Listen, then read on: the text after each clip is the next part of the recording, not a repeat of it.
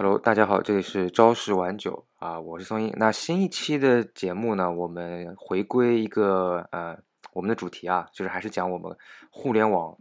呃 IT 人的这个工作内外。然后我们今天想讲一期和我们这个工作日常的这个项目开发各方面比较相关的一期节目。呃，就是我们想分享一下，或者说是也想借这个机会讨论一下，就我们日常在做这种开发呀，或者说做这种项目的过程当中。遇到的一些这种比较呃好的或者比较坏的、比较奇怪的、比较正常的这么一些事情，然后呢，它这个背后的这个互联现代的一些 IT 企业的一种呃项目的开发或者推进的一个模式会是什么样子的？那我们可能也会做一些相应的科普。OK，那我首先就是呃想问一下大家，最近这个有没有感觉到非常的繁忙，还是说最近的工作其实还比较空闲？呃，最近其实。呃，因为我最近刚换了工作嘛，从某大厂跳出来，然后进入一个中厂进行工作嘛，然后整个感觉进度还是还是会比那个大厂的稍微没有那么的用户导向，或者说 各种各样的呃安排没有那么的，就是大厂吧。到到时怎么样，我们可以吐槽一下。呃，然后这边的话，我我也是。接触到了一些，就是说做技术的整个的他们的一些新的一些安排吧，到时候可以跟他分享一下。对，然后就是我我我为什么会就是突然就是呃提议这么一个节目呢？这么一期主题呢？其实主要也是因为就是首先，当然我们很久没有讲我们这个主页的内容了。另外就是说我最近就是在我工作里边也确实会遇到一些问题。我遇到一个问题就是在于这个有一个呃系统安全的权限，就是因为我是呃等于说是一个美国公司嘛，然后有一些这种。安全上面的这个权限的问题，就是 security 的问题，就一直就有一个比较尴尬地方卡在美国的他们这个呃安全团队上面，然后呢就一直没法推进。然后我就突然想到说，那我们可能哎回想一下，说整整个工作的这工作当中，呃，可能就是大家遇到的一些让自己没有那么舒服的一些点会有哪些啊？然后我我想到了一个，就是首先这种权限的问题。就是我不知道大家有没有这方面的一些感触啊，或者是说，在这个项目的这过程当中，可能会遇到一些就是没有那么舒服的事情，大家有没有就有没有一些这种过往的经历？我可以说一下我现在的一个经历，就是因为我其实也嗯工作相当于做了一个转换嘛，我现在其实到了一个呃更加业务的团队，然后其实我可能不需要负责啊特别多的具体的开发任务。然后在这个工作过程中，其实你已经没有开发了，但是事实上你还是会遇到很多很糟心的事情。就比如说这件事情，然后比如说很前端的运营业务，他提了一个需，他提了一堆需求，但这些需求是一个一个点的，然后但是它同时又和比如说和数据或者算和算法相关。那其实这种诉需求呢，提给产品，产品其实是。呃，不一定能做出来的，就是做出一个交互产品，因为他其实不了解数据啊，数有哪些维度，也不知道算法是不是能实现，然后他把需求盲目的提出来之后，然后结果发现实现不了，然后就回过来问我，呃，为什么会实现不了？或者说，当实现完了之后，来问我为什么业务方觉得这个功能不能用？那其实我理解这件事情就非常的搞笑，就是因为你一开始在做这件事情的时候没有去做可行性验证，也就是 POC。其实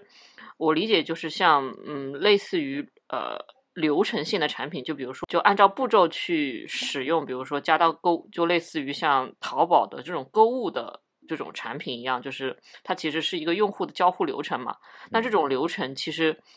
POC 其实是可以在大家讨论的过程中，啊，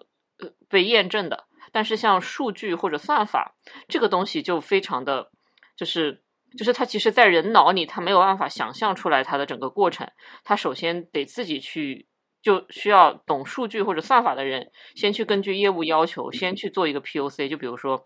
我去做某一个用户的预测，然后这个预测它确实是能达到。预测的效果的，比如说精度可以达到百分之八九十，那其实它才有预测的效果。如果你预测效果只有百分之五十，那相当于其实就是随便猜一下嘛，其实没有必要要做这件事。这个其实就是我在工作过程中遇到非常难受的事情，就是就是就是当你合作的小伙伴们，其实他是不懂数据和算法的，然后他觉得他能够办好这件事情，结果到最后办不好这件事情，然后来问我为什么。我我那个时候其实有一点有一点奇怪和难受，哎，就就我在想，你们一开始做这件事情的时候不带我，最后来问我这件事情为什么做不好，我就很尴尬。这个其实是我自己的一个小小小小的感受。我我们先那个简单解释一下，就是 POC 就是这个应该是 Proof of Concept，就是说会先做一个轻量级的一个可行性的一个一个分析或者一个小的一个 demo 吧。那那所以我理解其实就是。呃，某些产品经理他可能不太了解这个东西，就是可能超过他的经验。其实也不是产品经理的问题，嗯，就是而是在整个过程里面，就是我也不知道怎么体会，就是可能大家整个交互流程其实并不是很标准化或者规范化，就是比如说涉及到呃可能和数据算法相关的需求，需要先去找数据或者算法的同学评估。评估完了之后，然后再说能不能把它变成一个产品化的东西，嗯，而不是一开始。然后就是，就呃，承接刚刚 Yuki 这样讲的这个啊，就是我我也有一种感觉，就是说，呃，像我现在的这个，呃，我现在做的可能没有那么偏这个算法或者是什么，主要就是怎么样通过一些数据分析啊，然后这种数据的模拟啊，去提升我们这个整个实际的运营当中的一些效率。大概简单来讲是是做这样的一些事情嘛。然后我就感觉到这个，嗯，这里边的话就要求，其实你是作为一个产品经理的话，你其实还是有比较强的一个一个要求的，就是说你需要非常懂这个业务，然后同时呢，你也能够就是说能够找到一些这种呃切入点啊，能够让大家就是这个活能够，比如说不管是做这个数据的团队，做数据分析团队，还是作为这个系统维护团队，还是作为业务方，就你都能够把他们呃整个拧到一起来。就不要说大家好像都是好像都在做这事情，但是其实可能做不到一个点上。就比如说，呃，就业务方可能有他自己的一些想法，然后呢，他可能会有很多这种 idea，然后呢，他这个 idea 全部都提到这个，比如数据团队，然后数据团队呢也做得很累，就一直会给他们去算各种数啊、取数啊，然后去哎分析这个分析那个，然后可能每次都是一个单独的需求，可能。系统开发同的同学呢，或者系统开发团队呢，他们可能有自己的 KPI 或者怎么样，就他们也不是说很配合，说有没有可能没有资源啊，或者怎么样去呃去做一个一个平台性的一个功能的或者怎么样，那就是这时候我就我就感觉到，可能我现在比如说公司里边，很多时候这个产品它产品经理或者说或者 pro 或者就说这个 project manager 吧，他们可能就是说没有我感觉到。就没有发挥到一个该有的这么一个功能，就导致他好像没有办法把各个这种我们说 stakeholder 吧，就是各个这种呃参与的这个团队能够大家把这个力往一处使，我是有这种感觉，所以这种时候就感觉到好像这个产品是有点没有说特别重要，我不知道你们有有没有遇到过，反正我最近是有这种感觉。那当然这还有一个原因就是可能我 我现在公司这个产品，可能之前他们这个。走走的比较快啊，然后换了很多很就人换的比较快，然后很多人可能就之前没有做好这个所谓的交接啊或怎么样，就导致可能哎他对这个业务还没有我们这个数据这个算法的这个同学了解的多。其实我这边有一个疑问啊，就是孙孙英老师，你有没有就是你们的公司有没有那个 project manager、product man manager，或者叫 program manager 这两种职务，还是说只有？所谓的 PM 就只有啊，Project Manager。呃，我现在公司的话，我理解应该是这两个没有分的特别特别的明显，就是都叫 PM PM。其实你可以认为它其实就是一个 Project Manager，但是同时他其实也是做这个产品经理这种这么一个职能。嗯，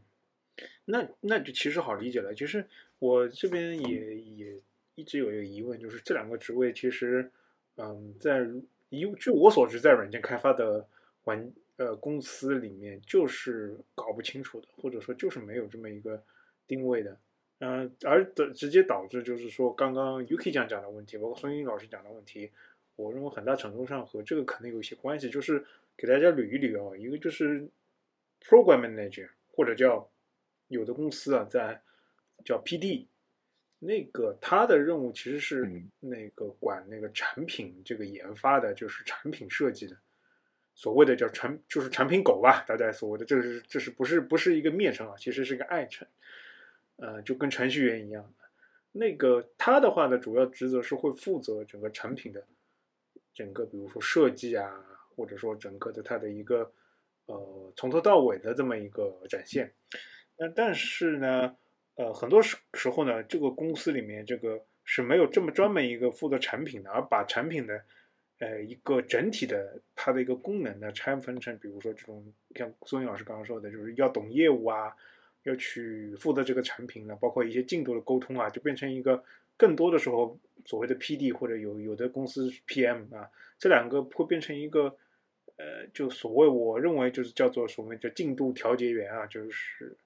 嗯这么这个职位吧，所以变成或者说变成有时候变成一个不同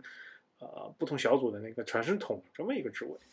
呃，所以就是在。这个情况下会有一点点对对啊，让人觉得疑惑吧。但是呢，这也无法就是呃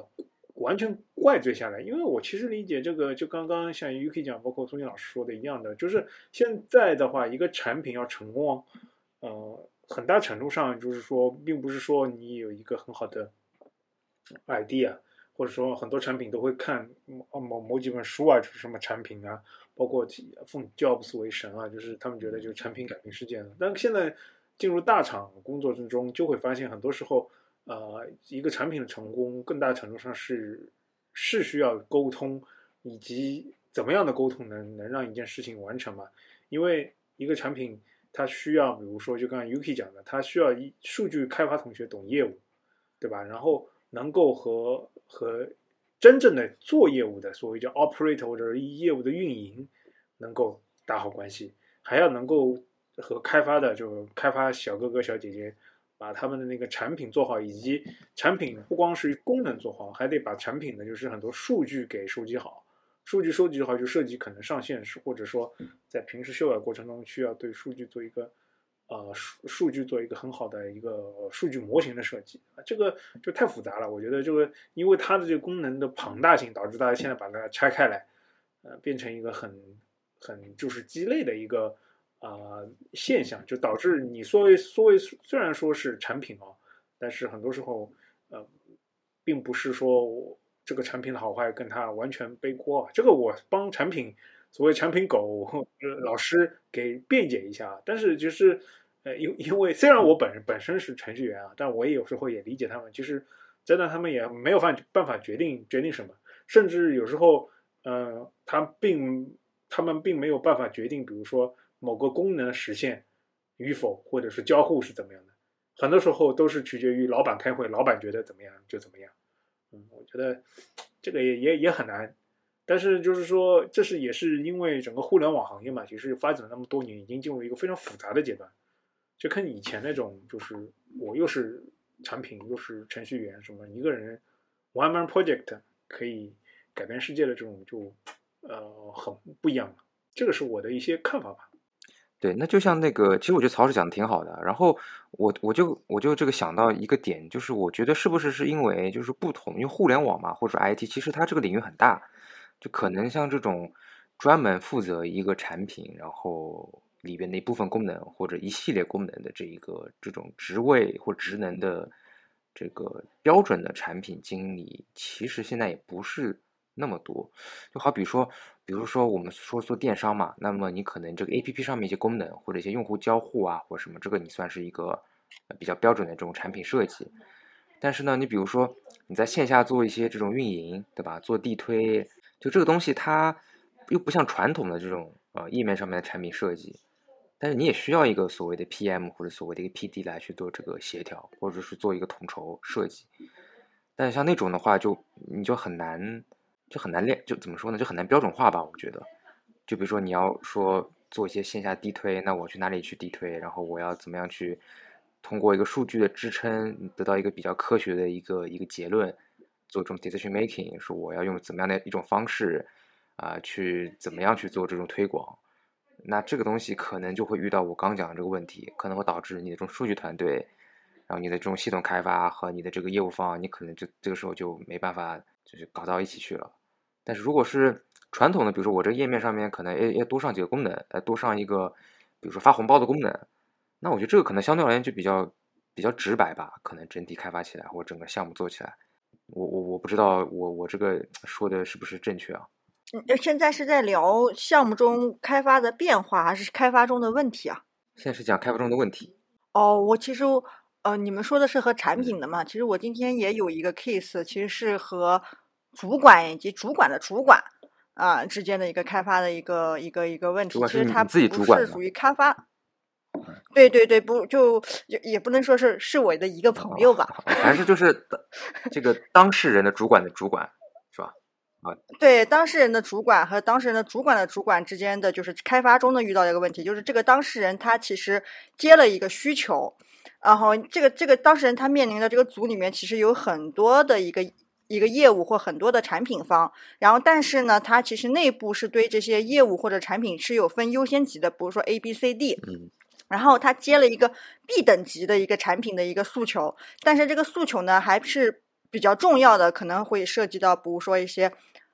呃，合规改造就是比较重要的，就是这种这种这种改造，它是比较重要的。所以他就哦，把这个 B 的这个这个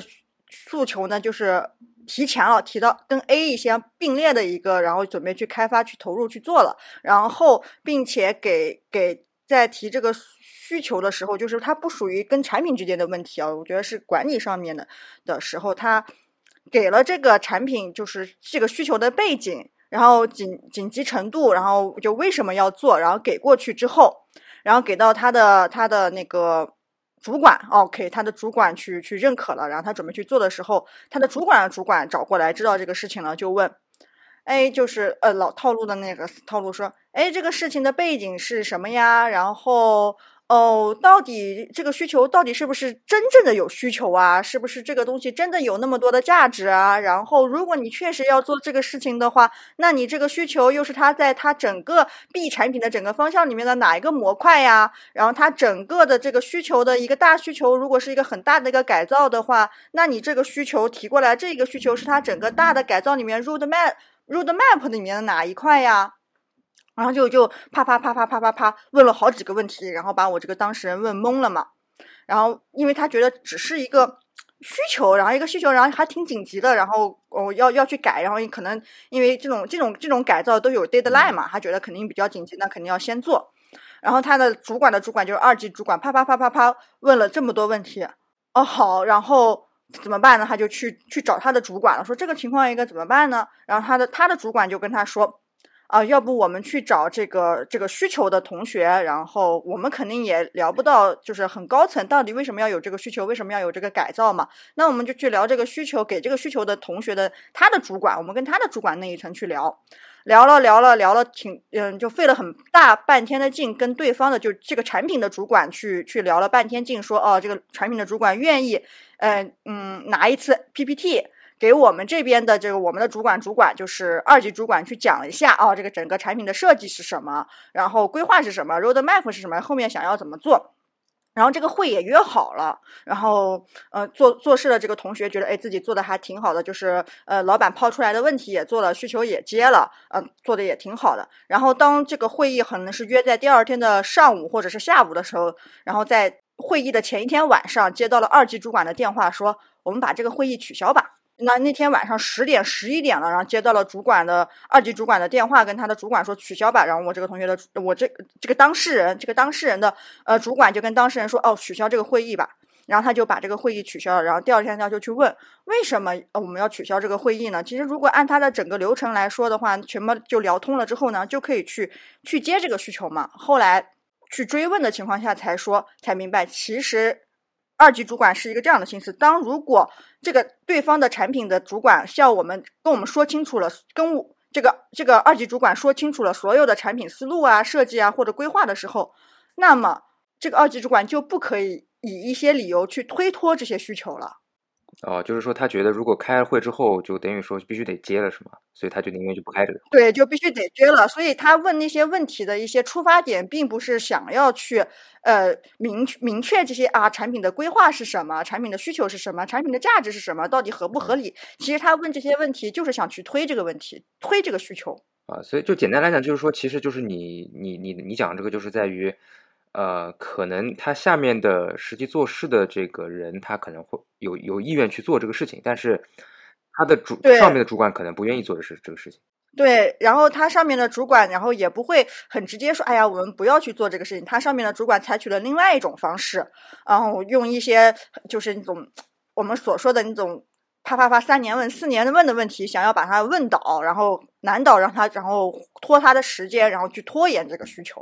这是也是一些开发过程中接需求的时候有会遇到的一些事情。嗯，但这个你本质上是因为就是说他们的资源很紧张吗？就是说一定，比如说他要做 B 就一定会影响 A，但那 A 是最重要的，所以他的老板的老板会觉得我要把 B 给推掉，还是说是什么有什么额外的原因吗？就如果是这种资源问题的话，我觉得这倒是挺常见的。对，其实是资源问题，是是资源问题，想要去去脱掉这个，想要去推掉这个需求嘛，对吧？但是实际上情况来看的话，我的当事人还花了很大的一段很大的时间去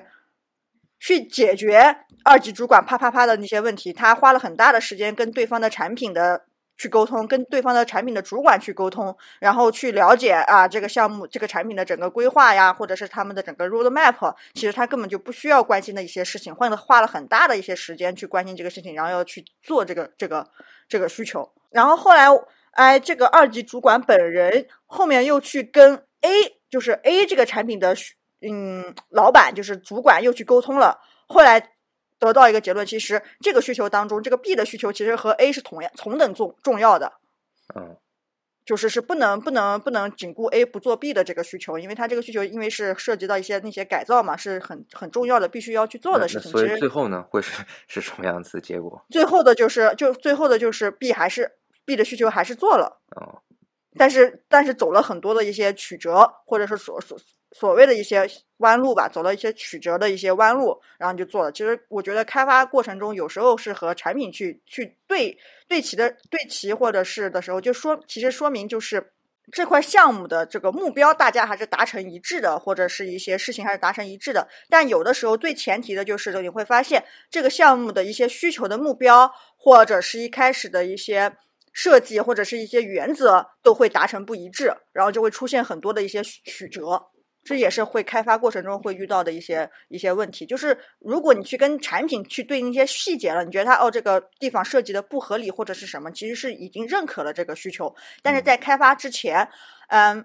会有一种就是你要让产品，然后让你的这个比如说产品提接的需需求，比如说业运营同学、业务同学，或者是你的老板，还有你的老板的老板共同去认可这个需求的时候，也是开发中会遇到的一个问题。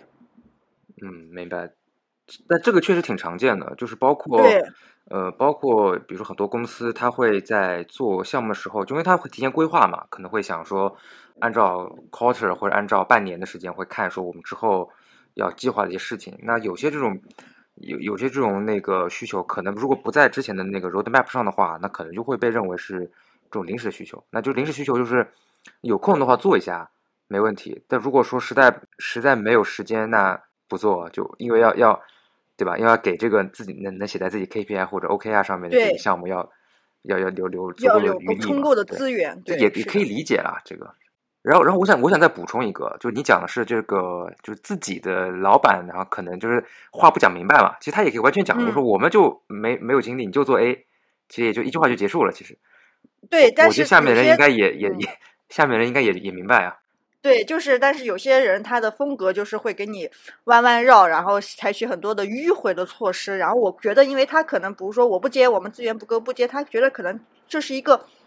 不够正当，或者是不够，嗯。就反正他不愿自己讲这个话，对吧？就是反正让让你你自己摸琢磨出来他的意思。对对，就是你不能自己讲这个话，然后认为哎呀是我，就像我自己讲的这个话，感觉我就理亏一样，就得让哎别人领悟到，或者是让别人知对方知难而退。可能就是你那个二级，就是你那个朋友的二级主管，可能他就会觉得就是你的这个这个当事人不开窍啊，是吧？是，这怎么还不那个呢？这还要跟他跟太犟了。是不是有点犟嘴了？是的，是是的，就就让他自己主动打电话跟他说，我们这个会议取消。啊，行，那我我我那我再补充一个，就是我觉得就是另外一方嘛，就是这个业务方，对吧？我们讲了几块啊，一个是这种呃合作的这种那个 PD 或 PM，然后有这个自己的部门的这些主管，然后那么还有就是就就业务方嘛。那我觉得业务方，我觉得就是最可能就是让我们感觉到最傻的，就是说他那个需求一直变，或者可能就是一开始是这个需求，然后后后来可能做着做着做着，他一想不对了，或者他或者他想清楚到底要做什么事情，他需求就变成另外的事情了。然后这样的话就就导致就是你如果是作为实际做事情或实际开发的话，就特别的恶心。最后，这个我想大家应该都有有遇到的吧？或者是有些业务方他也不清楚，他可能一直找你问。然后呢，就是你不光是要就是呃帮他做需求，那同时呢，你还要一直帮他答疑解惑，然后让他想清楚这个东西到这个东西到底是什么样子的。然后一旦他想清楚了，你东西就变了。我我哦，你这我我其实其实数据同学这种数据算法的这种感受应该特别深刻，因为数据提任何任何提需求，其实。呃，技术同学至少是有产品同学可以帮我们挡一道，但是数据同学是没有人可以挡的，他就直接就 来了，然后说想要看一下这个数据。就无论是我以前在 CTO 线做算法，还是在现在团队做数据，其实都是这样一个，都是这样一个情况，就是他会直接告诉你，我想看一下这个数据。但是因为他说他想了解一个情况，想知道这个数据是什么样子的，但是其实这个数据我都不知道在哪里。然后这就是一个非常困惑的事情，啊，首先我得去找这个数据，要得找很久，找到找到了之后，我发现这个结论又和他发现这个结论和他说的对不上，然后我就跟他去对，为什么对不上？后来结果发现，可能他提的那个需求我可能有误解，就是可能他想看的维度并不是我给他捞出，不是我所理解的从数据面捞出来的维度，因为其实他。业务同学并并不了解数据，它本身应该长什么样子，他只知道他想看到它呈现的一个状态，然后但是这个状态和他当前对不上，然后我就得要分析其中的原因，给他答疑解惑，解惑完了之后，我就找到找到了，其实他想看的其实是另外一个维度，所以我就把那个数据加工出来给他看，就这其实是一个非常正常的过程，就像就是我之前刚刚说到的，就是就数据算法如果没有 POC，就。就就这个过程其实属于 POC 的过程，我在确定业务同学他提的这个需求，我是不是可以达得到？啊，如果能达到就就 OK，如果不能达到就就要明明白白告诉他他想要的那个数据我是拿不到的，然后我也我或者说他想达到的那个准确率我是做不到的，需要告诉他为什么。但是这个有一个比较比较烦的事情，就是说，比如说做数据算法的话，就是。就好比他问你来，就是想说，哎，想看一下这个数据，然后或者说，哎，帮我分析一下，说，比如说他有好几个 option 嘛，好几个方案，说，帮我分析一下吧，就是说 A 方案是什么样子，B 方案可能你的整个这个收益啊，或者各方面别的一些指标上面的一些变化，那其实对于你对于就是数据的同学来讲呢，这个做一下也没那么容易啊，对吧？取数啊，各方面做一下真的不容易，不容易。但是你想他搞完之后呢，他可能就是说，哎，他又有个新的，就是那我可能这个 A 方案我改一改。哎，有几个参数我改一改，然后看一下是怎么样。他会觉得好像你做起来很很很很快嘛，应该就很挺简单的。你你这 A 都能做出来，那我 A 改一改，就是一能做出来，一点五应该也能做出来。但其实对于就是实际做的人来讲，其实又是很多的是精力。但这个东西最后又不好量化，就是说它不算是一个什么，你说它叫 POC 吧，它也不能叫 POC，就是这个东西其实还挺挺挺烦的。最后又不能形成一个东西，对它不能形成一个什么东西，只是只是分析分析。对。这个我觉得就挺挺尴尬的一个，确实是。这个真的非常的尴尬。这个这个这个，幸亏我现在所在的团队是一个业务团队，他至少对对对对这方面没什么要求。像以前，如果你在技术团队，像这种无法量化的产出，你又做这个事情，老板就会问你为什么要做这个事情，你就不能拒绝掉嘛？但是其实你需要和你的业务同学维持一个关系，所以你不得不去做这件事，因为你不做它，你就不了解。他的业务到底是什么样子的？他想怎么去管理？而且他之后的项目其实就是取决于你的这个给他的结论，他才才可能会给你，就是他才会想清楚要做什么事情。是的，对的。对。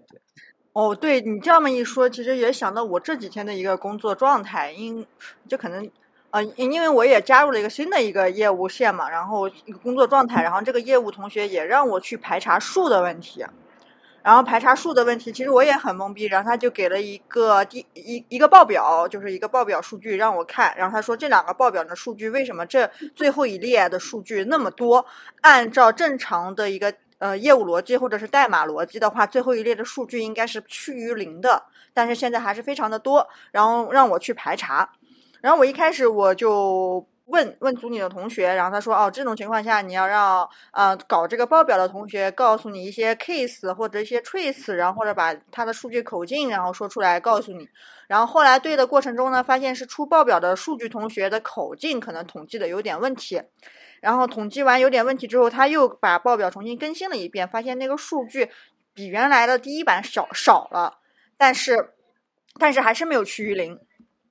然后这时候，然后那个业务同学又在又又在群里艾特我，让我去查。然后这时候，我想我也是，就是刚才那个 Yuki 说的，有时候要维持你和你合作方的一些关系嘛，对吧？然后他艾特我去查的话，然后我就说好的，我去看一下，然后我去申请权限去看一下他的逻辑，或者是去看一下那些数据，或者怎么去查他的 case。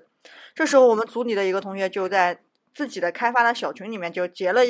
我在群里面聊天记录，然后艾特我说这种事情，其实你根本他就是说这种事情，你为什么要去参参参与进来？然后这个根本都是他们数据口径统计有问题的时候，你为什么要去帮助他们去排查问题？你自己的时间不是时间嘛？然后说了一下，就就是我也是就是觉得开发或者是工作过程当中会遇到这样的问题，就有时候你跟你的合作方其实是有那么一些关系，就是。需要去维系的，然后那些关系可能就是通过这些小事啊，就是去做。但是这些这些事情确实，呃，确实不应该是你的工作范围，或者是确实会耗你的时间精力的情况下。那这个曹老师有没有一些见解？这个的话，呃，我讲话你能听到吗？哦，哎，听得到。我那个听大家有点卡，我不知道为什么，估计还是我的网的问题。那个我我待会儿剪掉。那个我也有点卡。那个我是这么想的，就是呃，我刚刚听了 UK 讲和孙毅老师讲的，我觉得你们都太 nice 了。呃，这个，但是我有一种感觉，就是大家本来我们今天想稍微 hardcore 一点，就是聊一下，就是整个开发当中碰到的问题和一些。流程嘛，但是我觉得聊着聊着，其实还会聊到就是大厂里面的核心问题，就是你在做一个产品做事情的话，更多的时候是一是一个处于相对来说互联网里面是一个无序和那个呃大家都要甩锅的一个过程啊，就是以及就是 KPI 是无法统一的这么一个现状啊，导致要做成一件事情其实是很难的，就。呃，比如说刚刚阿汤说的那个现象，我我认为核心的思路还是说两个团队的 KPI 没有对齐嘛。但是我觉得，呃，两个团队的 KPI 对不齐是一个常见现象。嗯，就是所以说，在能够在夹缝中能把一个产品做好，这才是一个特别牛逼、特别厉害的产品的它的一个呃所谓的厉害的地方嘛。那当然，传统的人，我觉得大家在现在这个躺平的时候。做做一个做一个进度协调方和传声筒就可以了，真的，因为要完成一个伟大的产品，当中要付出的心力是和很多的，而且，呃，要有一定的背锅和就是说担责的过程。因为刚刚像刚刚阿汤讲的那个领导的，就所谓的二级领导说，哎，会不开了，或者这个不做了，这个其实是一个很常见的，就是正常现象。就比如说我我常规的已经把那个项目的。进度排好了嘛？或者我有我重点要攻克的 KPI 或者 OKR，然后现在多了一个需求，或者说有一些需求弄，那我他判断下来就不再不会影响他的核心的情况下，那呃那这个的话就会影响他的核心 KPI？这个也是很正常的。嗯，那你要做成这件事情，你得肯定要协调，呃，弄好各种各样的资源。然后有的时候还会背锅嘛，因为这个事情做做得好，当然饼是大家的，对吧？做得不好，那肯定有找肯定要找人背锅的。就呃，就比如说我举个例子，就是呃，就做革新性的产品，其实都是很难的，除非像乔布斯这种有极大的这种独裁性的权威，从上到下推，然后自己反正可以自己背背锅的，那那才能可以完成。就比如说，我们就说 Windows 这个系统吧，Windows 这个系统。嗯，当年据我一个朋友说啊，就是呃，不是我啊，据我一个朋友说，当年超印公司啊，他们要这个软件啊，就是说 Windows 不是有个开始键嘛？大家 X 用过 XP 或者说 Windows 七的人都知道，就是有个开始菜单嘛，就这是它的经典的那个入口嘛。那当然在 Windows 八的时候就把它嗯去掉了，啊，把它去掉了。那这哦个、现在没有了是吗？对，后来没后来没有了，现在又加回来了，变成一个就是开始按钮嘛，然后又加回来了。那当时 Windows 八去掉这个开始菜单的这个人是叫什么 Steve Steve Sivnowski 啊，他是那个呃超印公司的就是负责 Office 和 Windows 的一个大部门的领导人啊。当时当时超印公司还没有云云计算崛起嘛，那基本上这两个是大的现金牛啊，就是巨大的，但所谓就是呃仅次于 Steve Ballmer 的一个那个二号人物嘛。那相当于呃，那最后他力排众议，对吧？要把这个的东西去掉。当时那我那个朋友就说了，对吧？谁做这个决定，谁以后背锅，是吧？然后就果然他后来就去大学里面去做教授了，啊，从一个 从一个微软的二号实权人物，就变成大学里面去做教授的这么一个人物。这个的确是要背负非常大的责任的，所以呃，我也很理解在大厂里面很多领导他不愿意去做特别特别那个呃有风险的事情，以及就是我们排好的 KPI 对吧？就按照 KPI 做，对吧？只要我们能够把 KPI 的事情上的完成了，那至于说成功不成功、伟大不伟大，这个东西其实你很难评定，很难评定的。这个呃，包括但是呢，就是包括 Yuki 这样讲的，包括孙英老师讲的，我就觉得，嗯呃，我我讲一个反面的，就是我觉得可能人心隔肚皮啊，就如果我是站在 UK 讲课综英老师的角度，我可能不一定会帮他去去看这个数据，因为我觉得很有可能他只是想想跟他的领导做汇报，对吧？或者想做一些什么样的事情，我他可能很有可能本来是应该他去做这件事情的，那变成你帮他去做，然后可能在 PPT 上，对吧？也不用不会有你的作为的功劳，那。这个事情怎么说呢？就是从从纯功利的角度来说，其实是啊没有办法解释清楚的。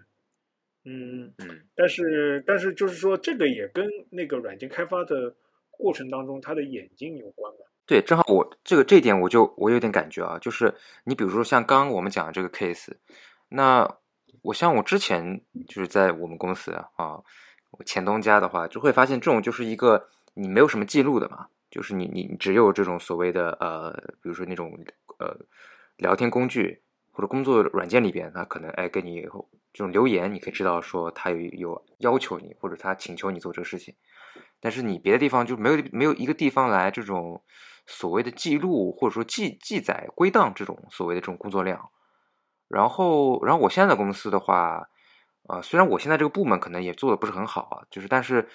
起码还有一些那种所谓的项目管理的一些软件，它会你可以就是，比如你开一个 ticket，然后呢，你把这个 ticket 可能比如说关联到一些大的项目里边，那起码这个大项目里边你可以看到说，哦、呃，还有这些小的事情，比如说他让你分析了一个什么数据，让你分析什么两个数据，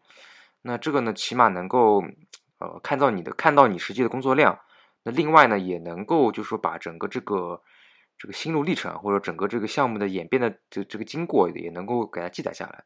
那我觉得这个相对而言可能会稍微好一点。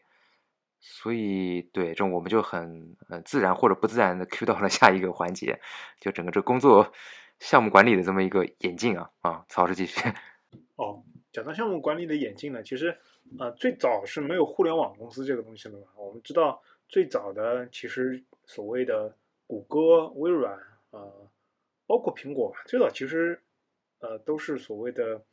IT 或者说硬硬软结合的这种公司啊。那他们最早的一套理论就是那个嘛，啊、最经典的就是项目管理啊，或者说产品开发上线的那套理论叫 waterfall 嘛，瀑布模式。瀑布模式嘛，就是把就很简单的，你要上线一个产品，对吧？首先一要收集你的需求，然后把需求进行呃记录分类，然后根据这个需求设计你的产品。设计完了之后，把这个产品的那个样子交给开开发，然后开发跟产品一起对，对完了之后去做那个呃代码和做单元测试，做完单元测试做那个呃，然后就是系统的那个集成的测试，然后最后呃，然后最后就是做那个用户体验的那个，就是真的那个测试人员在那做测试，做完测试之后那个，然后就是交付发布，发布之后呢，然后。根据那个发布之后的反馈，然后再收集一波需求，然后再进行设计，然后再再走向完整个流程嘛，就是这样这样一轮轮迭代嘛。这个的话，在就就就我一个朋友啊，还是就我那个朋友告诉我，这个当然原来在那个超印超印公司吧，那个他们做 Windows 和 Office 的时候，就是严格按照这个过程的，所以呃，一般的流程来说，其实是这样的。呃，我举例啊，做一个 Office，大家一看在 Office 三六五之前吧，呃，二二零二几，都在看 Office 九八，对吧？Office 九七说错了，Office 九七，然后是 Office 两千，对吧？然后二二两二两千零二，对吧？你看，基本上都是两到三年啊一个周期。那基本上，呃，给大家分析一下，就是需需求收集会有呃半个月、三三个月到半年的。如果比如说 Office 九七发布了之后，接下来的呃三个月到半年是呃所谓的 PM 啊、负责需求收集和做产品设计的这么一个周期。那这个时候基本上，呃，这个超印公司的软件开发工程师，呃，据我所知是有人上班打游戏的啊，呃，就不干活的也有的啊，就极度轻松。啊，接下来呢会有一个，就是会有，就是所谓一年左右，或者说八个月吧，八个月到十个月左右的一个，呃，所谓的 coding 或者说叫代码和单元测试的这么一个流程。接下来这样的话，就是还有剩下来，比如说半年是交付，比如说做集成测试，以及做用户体验测试，以及再去做那个用根据用户体验再去修修 bug 的阶段。那就基本上就是，嗯、可能开发工程师嘛，呃，比较忙的，就是当中的一一年。啊、其他的那那半年嘛，就是特别是前面前面半年就比较相对来说比较轻松啊，这是这很传统的。然后其实呃，我那个朋友吧，后来正好是经历那个时间到那个所谓的敏捷开发模式的一个过渡啊，后来敏捷开发模式开开始在那个所谓的呃更偏向互联网的一些开发的过程当中，那种软件的就就来不及了嘛，对吧？你根根本不可能经历过嗯两、两年才开发一个东西，对，因为你的这个呃提前规划太久了，对这个完全不能够接受的，应该是。不不能接受，因为这个是跟原来的那个呃环境有关嘛。比如说你发软件是要，比如说最后最后为因为你比如说很多软件啊或者服务是以光盘的形式，或者说是以是以就是比如说人员到你公司帮你部署这套系统的方式去完成的嘛，整个成本是非常高的。所以你最后比如说刻光盘，你不能有那种特别大的 bug 的，对吧？呃，所以说这个过程其实是非常非常非常非常那个昂贵的，所以不能不能有这种就是产品特别大的瑕疵。但敏捷就不是了，就敏捷，比如说呃，比如说那个某宝它要上线一个功能，对吧？那不，比如说要上线让让让让那个李佳琦来直播，那不可能。就比如说我跟你说啊，李佳琦我要直播了，两年后我跟你说李佳琦我们那个直播功能开发好了，是不可能的，啊？那肯定就会有，包括包括那个超印公司啊，包括谷歌啊，它最后慢慢慢慢都会过到到这种所谓的敏捷 Scrum 模式啊，就是呃，孙英老师现在比较经常那个进行的就是所谓的 Sprint，对吧？一个 Sprint 就是一个月，一个月啊，不是一个 Sprint 就是两两周，对吧？两周的话，两周，两周，对，两周呢就会进行一个就是把那个整个大的东西拆拆小啊，拆小，然后当中可能还会有一些什么什么所谓的 MVP 的理论，就是每次就迭代一小点，对吧？然后每次的那个 sprint 呢，把要做的事情列出来啊，然后呢，可能每每周可能大家一到两天嘛，会有一个叫 Scrum Scrum 会议，对吧？就是说自己做了点什么，遇到什么 block 啦，啊，阻碍了你，然后可能你的 TL 或者说相关的人员 PM 去沟通协调，啊，基本上是以两周一个迭代的速度嘛，啊，这是那个国外互联网吧，呃，常用的一个手段。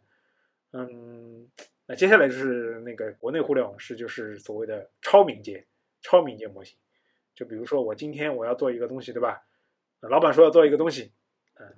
然后接下来就是九点晚上九点给你发个会，然后大家对吧？搞到十二点啊，强行同意，然后然后第二天，然后产品就把它连夜写好的，上面没有什么东西的那个呃那个 PD 那个 design 对吧？拿过来了。然后你就根你就会根据你那天九点晚上以后的想法，你根本不会看那个那个 PD 对吧？你就开始写代码，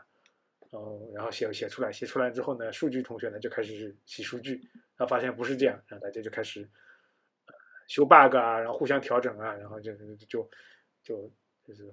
搞得哎这个 work 了，啊，数据同学哎洗出来了，对了啊，就上线。上线之后发现 bug 啊，然后然后马上修，对吧？啊，在线修，啊，很快的，啊，就是这就是国内传统互联网模式嘛，嗯，大概是这样啊，当然也有好的成功的，对吧？嗯，就大概是这么一个流程吧，对吧？呃，总的来说呢，有好有坏啊。我觉得国内虽然说是这种特别特别的所谓没有 plan 啊，但有一个好处，就是结合国内的特点嘛，它有海量的用户给它做天然的测试，那就省了，对吧？大家去做那个所谓的真的用户体验测试啊，反正海量的人，对吧？我就先灰度一部分啊，所谓灰度一部分。就先发给少量的人，对吧？反正通过手机，让少量的人去用，哎，发现有问题了，哎，马上马上回滚，啊，发现没有问题了，然后呢，接接着往往下推，呃，这样可以呢，小步快跑吧，嗯，能做做好很多事情，呃，当然也也诞生了很多功能，啊，但总的来说是对于人类开发的人来说是，嗯，体验是我觉得是不太好的，啊，不太人性，这是我的看法。对，就是这个怎么说呢？就是理想情况，就是最最理想情况，就是它首先它肯定很快嘛。你讲的这种超敏捷开发，因为它目标很目的很明确，然后因为短时间的话，你可能这个相对而言变化也比较少。你比如你你时间拖得越长，你可能这种新的需求或者需求的变化就会比较多，对吧？你哪怕拖可能一个月当中，可能有些新的情况变化，可能你就会会有新的东西，你可能东西会越做越多嘛。假设就是说你我就是一周上线，那可能你你也没有什么没什么新的情况了，反正就是一周上线就大家做就上线。如果如果 OK，那就这样下去，那就做完了 close 啊，一切都 OK。那如果不 OK，那那这个是比较是比较恶心。但是我还想讲一点，就是说大家其实就是这个，嗯，我觉得嗯，不管是敏捷开发还是我们说以前那种模式，我觉得这个其实对于像那种不同的。工作的职能啊，不同的工种还是有些区别的。就比如说，像刚刚我和 UK 讲聊的这个数据算法，就比如如果你是做这种所谓的呃模型，你是做这种什么 deep learning，或者你是做那种所谓的这个嗯，可能都不是不算是做 BI 啊，不是做报表，你可能就是做一些这种数据分析，然后用来支撑一些这种所谓的决策。那其实这个都我感觉现在的一些哪怕是敏捷开发啊这些东西，其实也都。我感觉也都没有说能够帮到一个大忙，我觉得，就这东西还是会存在很多问题，就最终都是一个讲不清楚的一个一个一个一个情况，因为它好像不像是那种，比如说我开发一个系统，或者我开发一些报表，我开发一个什么这种非常实际的东西，就是说它的这个我们说它最终你留下来的一个东西就是一个系统或者是一些功能，但是如果说你用来做这个呃这种数据分析支撑的这东西的话呢，就这东西。一直以来，我感觉缺少一种嗯比较符合现在这个主现在实际情况的这么一些理论吧。我不知道，就是现在，反正我不知道，我不知道现在是不是可能硅谷或者什么美国那边有一些这种比较先进的理论用来指导这些东西。但是反正现在我在国内啊，或者说我目前市面上好像没有太太看到，尤其是你是要做那种支撑业务的一些这种算法呀或者数据，就感觉好像就是。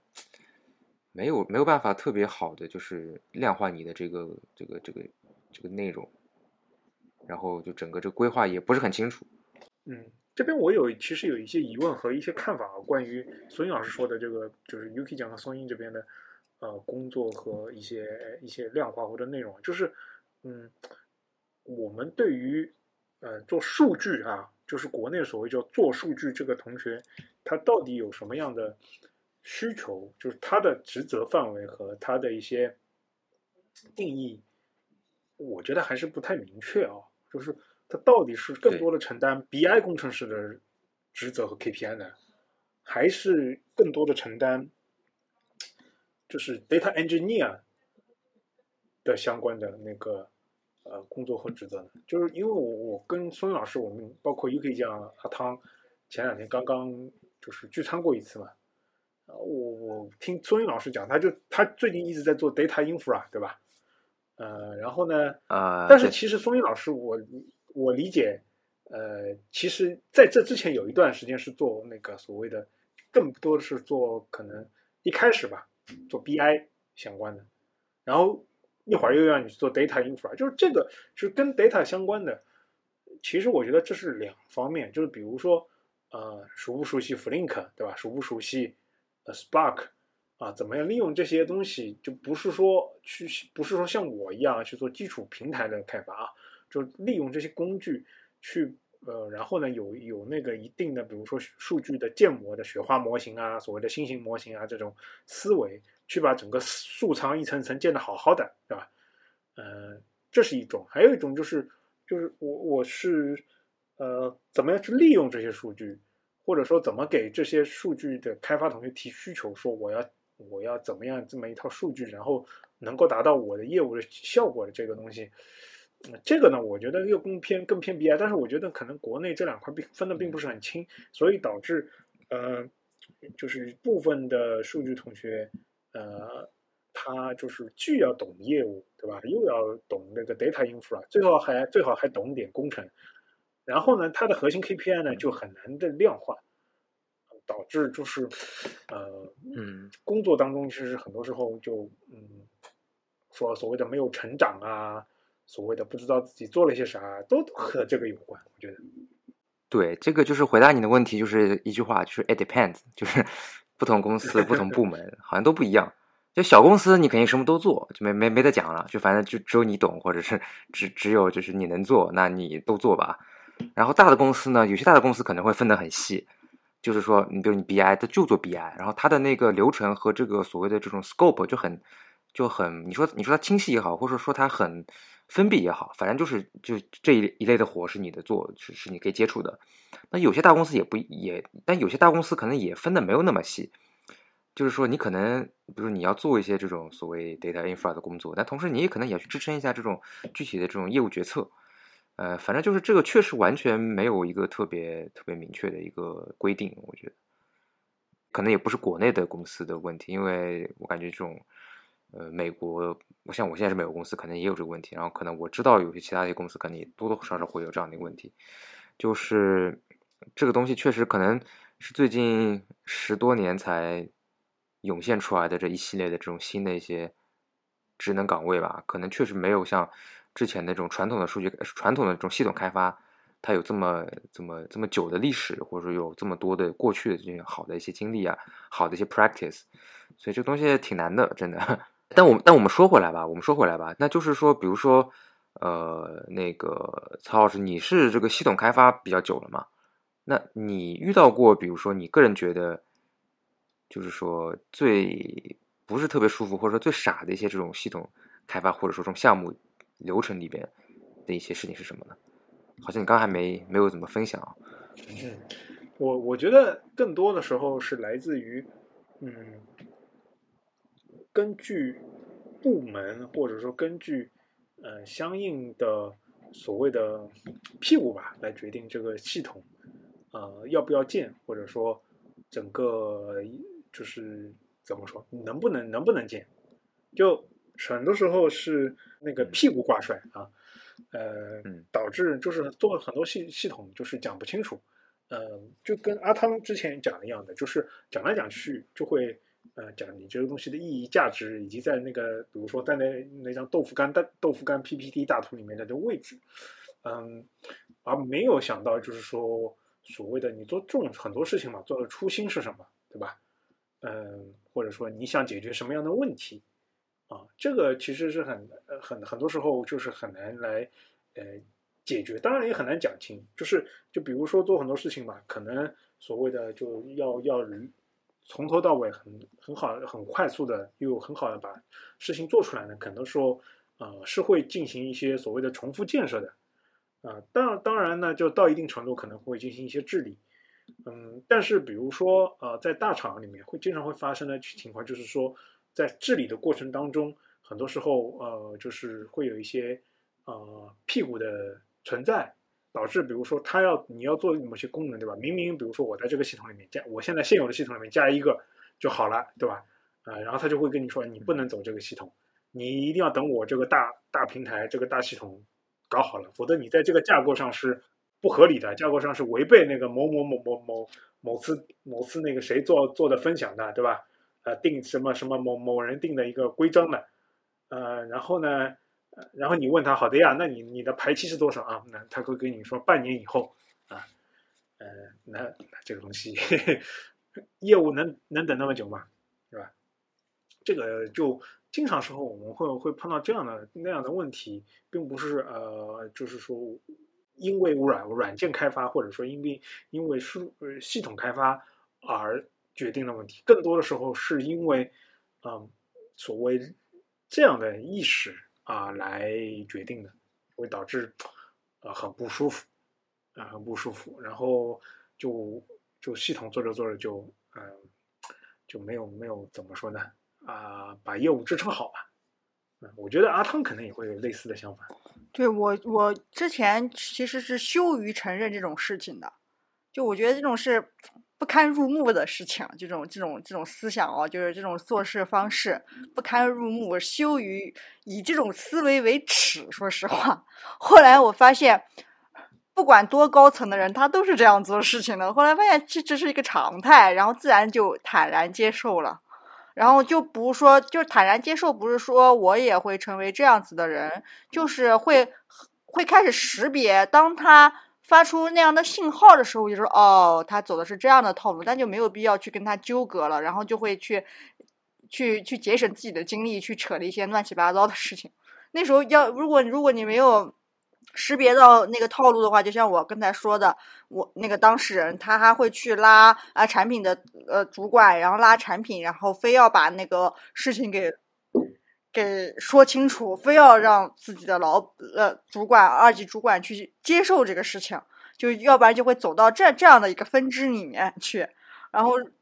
嗯，但就一开就是我就就当我就是比如说第一次遇到这样的事情的时候，我是很很就是很震惊的。我说怎么有人可以这样思考事情？就是他怎么可以有这样的角度去去去做事情？他有怎么样的这样的思维一个习惯？后来发现其实，我觉得这是这个公司太肮脏了。然后后来发现不是，后来发现不是，其实只是这个公司可能表现的更明显一点。其实。很多时候，不管多高层的人，或者是生活当中，都是这样的一个角度去处理处理事情的。就是不是说我也要变成这样的人物，但是我现在去学会去识别到，就是这个讯号信号。如果是这样子做的话，那那其实就是想让你去放弃。那那或者你就是做一些什么样的事情，比如说，嗯、呃，我就不会去拉产品，我就直接说我老板如果是比较看重那个 A A A。A 业务嘛，那就去直接去找业 A 业务。现在有个 B 业务，问一下这个东西到底重要？你们自己协调一下，让直接让业务去去去，就是老板的需求直接去 push 给老板，然后就是会有这样的讯号，让自己走点捷径吧。我觉得是这样子。呃，我可以，我可以那个给大家这个听众科普一下，就或者简单介绍一下，就是刚刚比如说啊，当或者曹曹老师讲的那个那个场景啊，就打个比方，比如说我们还是讲一个，假设我们现在是电商的一个网站嘛，就是我们做这个业务，然后可能呃你的任务是说你是做一个这种结算的这个业务，然后呢你可能有一个需求是说呃要给用户发红包，然后呢可能就是说是你如果是你做这个就就是说。购物车啊，或者这个结算系统里边，可能加一个红包的功能，你可能就是你自己额外开发一个呃这么一个小的小的一个 component 小的组件，就是能能够基于一些呃用户数据啊，给它算一个这种什么红包的金额出来，就随机给一个红包吧。假设有预算的话，那这时候呢，就是突然就大家说不行，或者你老板或者说别的一些比较 senior 的人说不行，说你不能够就是开发，你要用一个我们这个公司别的 team 别的组开发的一个专门什么用户画像，然后出来的一个什么什么系统。那你要把你的这个，你要把你的这个数据，就是 API 接到那个呃什么算这个用户画像的那个系统，那个团队开发的系统里边。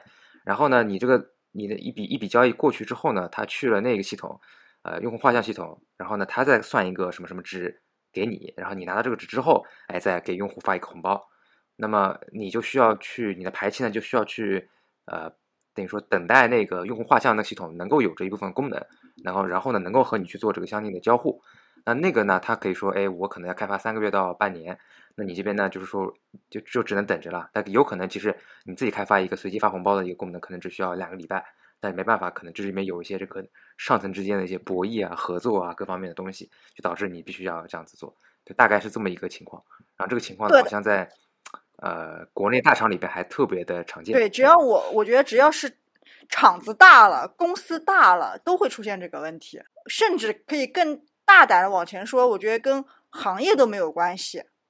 我觉得就跟公司大了有嗯关系。就是你不管是你是处于你是互联网行业还是其他的呃一些行业，只要你公司大了，都会涉及到公司高层或者是呃系系组组织架构上面的很多上面的一些博弈问题。明白，这这个对，这个就是，呃，这个太细了，太大了不能说啊。但 但是就是确实嘛，你比如说很有一些部门，你发现他这个活肯定他不是自己找的或者怎么样，对对吧？他那必须得有有得有一些业务嘛。是的，那你你不然你这个你这个系统可能开发出来，或者你这这部分人，对吧？你日常干什么呢？对吧？你你肯定是得有一些这种所谓的实实际的工作嘛。那这个工作可能就是哎，他也不是凭空产出的，那可能是从别人的一些团队他的一些日常的项目啊或者工作里边，哎，可能会挖一些过去。那你天然的那个就有了有了这块项目，但你你可能是因为某些原因导致了你有这样的一些特权，或者你有这样的一个就这么一个位置。嗯，那这个就对，这个就是一些比较不好不好说的，事情。就我刚开始工作的时候，其实是难以接受这样的事情的。我觉得不符合我从正常就是日常课本中啊，或者是各种那种什么真善、真善美、仁义道德学来的知识，跟我跟我的理解不一不不相似，不一样。后来工作多了，然后见多了，后来发现其实这是一个常态，这就是你社会上的工作和你学校里面的一个断层所带来的那一段一两年时间的一个矛盾，就是就是难以理解的那种矛盾感。但是经历多了，就发现其实就是会有断层，就是要慢慢去接接受这接受这个事情，然后去准确的识别出来，然后走个自己走个捷径，然后保护自己所所说的就是这样子。哎不过，不过换句话说啊，就是说，比如说我们刚讲都是说我们是作为这个可能就是在这里面吃亏的一方，那有没有就比如说，其实你是在这里面是有有利的一方，就是你其实是是变成了那个就是突然哎别人活就给你的这么一个一个一个一个 team，就别人就说哎就是对方团队的这些东西一定要经过我这边的系统，然后你这边就天然就有一些这种呃不管是 KPI 也好啊，或者说是那种重大项目也好啊，你就有一些天然的优势。其实你在这边反而是得力的一一一一方。就如果是你是这样一个角色的话，你的这个想法会不会有些变化？嗯，我觉得是这样，就是呃，我的话就是，如果说是呃，我们这个平台有的这个能力，对吧？我是觉得我会去、嗯去接。啊、如果这个平台没有，然后我的预估，对吧？它的业务可能需要上线的时间和我不匹配，我觉得，嗯、我我以前也做过平台型产品嘛，就我觉得不走我们系统，其实，呃，也也问题不大。嗯，当然这个东西可能就是要上面的，嗯，可能再会再会有，对吧？呃，那个更加的博弈。嗯，其实刚刚结合到阿汤说的，我我觉得那个阿汤，我觉得阿汤真的是什么，和我刚刚接触到阿汤时候是就明显就是成熟了。那我要说一个，我要说一个，就是啊、同样的和软件开发过程当中，呃，相似的在数据开发当中，呃，孙英老师跟易科讲也会经常遇到的一个问题，就是数据权限的问题。就是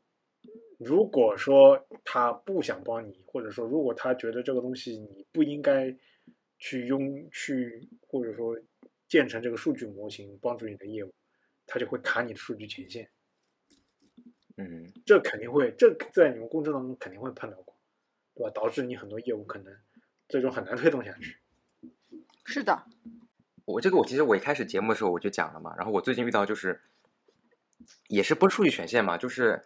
就比如说，因为我这个还牵扯到可能是中美之间的那个这个不同的什么这种数据安全啊或者乱七八糟什么东西啊，就是说，呃，就它它有些系统有些这种所谓的这种数据呃代码库嘛，它可能就有些人他就不给你这 access，就不给你这个就进入的权限，然后呢，这个东西他说他们要再再去审，就是他们要再去整个去研判，说到底怎么样去做，可能有些这种比如说一些 security 上面的安全上面有些东西没有做好，还需要再去 review。但是这个 review 就讲不定了，你不知道他 review 到 review review 到什么时候，然后你这整个就都卡住。但是你又不好说什么，而且他也完全有道理。他说我们是，对吧？又是牵扯到跨国的这个，然后又是牵扯到这种所谓什么可能上市公司之间有些什么审计的需求啊，各方面啊，就甚至不是说就是有人专门要卡你这个呃权限，那这是它发就是就是发生了，然后你好像你也无能为力，这个听说我也遇到过，但我不知道怎么解决。我之前也遇到过这种，就是卡，就是嗯，就是我可能要做一些预测，一些数据，然后我的预测数据我要去拿到呃用户的信息，就是很很多用户层，就一个人一个人他的信息，他的偏好、他的喜好，或者他的很多的一些属性的信息。然后那个信息呢，其实是在另外一个部门，那个部门是总共整管理整个用户风险啊，它的一些一些属性，然后我们就要去问那个部门去要数据，嗯，就是不批权限，最后我们那个最后做出来的东西就是没有什么准确度。就我也不知道怎么解，然后那个需求就是硬上，就是硬着头皮上，就是你会找很多乱七八糟的替代方案，或者你会会高维的去抽它，或者是你去嗯做一些解决方案。我也不知道具体的那些算法东西去怎么做，反正我给他们给我的感觉就是硬做，然后做出来的东西就是只是交差而已，就这样子的一种需这这样子的一个东西，感觉就是老板需要，就是主管老板需要，然后 这个我也不好说这个东西。不太懂，这样这样的情况就硬做是吧？对，这个我也是觉得这种权限这种问题，反正它有一个天然的一个理由，你你倒还真的不好多就多说什么啊。行，那那这个那感觉今天聊了还是嗯也也也聊的比较多啊。然后我不知道我们听众里面有没有这个很多做这个产品啊，或者是其实业务方或者说是做这个呃项目管理相关的同学啊，我们也欢迎这个和我们大家。交流啊，或者说可以作为特邀嘉宾过来和我们聊一起啊，因为我们可能缺少那一块的这个比较一手的这个知识啊，或一手的这个呃故事，呃，然后我这边最后也想给大家就是呃再宣传一下我们这个微信的听友群，就是说我们已经建立了，然后呢，具体的这个加群的方法在我们各个平台的这个播客的简介里面都可以找到啊，然后也欢迎大家这个在这个节目的。底下留言，然后和我们做交流。那我觉得今天我的节目我们就到这里，然后之后的话可能还会有更多的这个关于这个呃日常工作或者说日常做项目当中的一些具体的啊主题。那我们之后再再聊吧，拜拜，拜拜，可以可以，拜拜。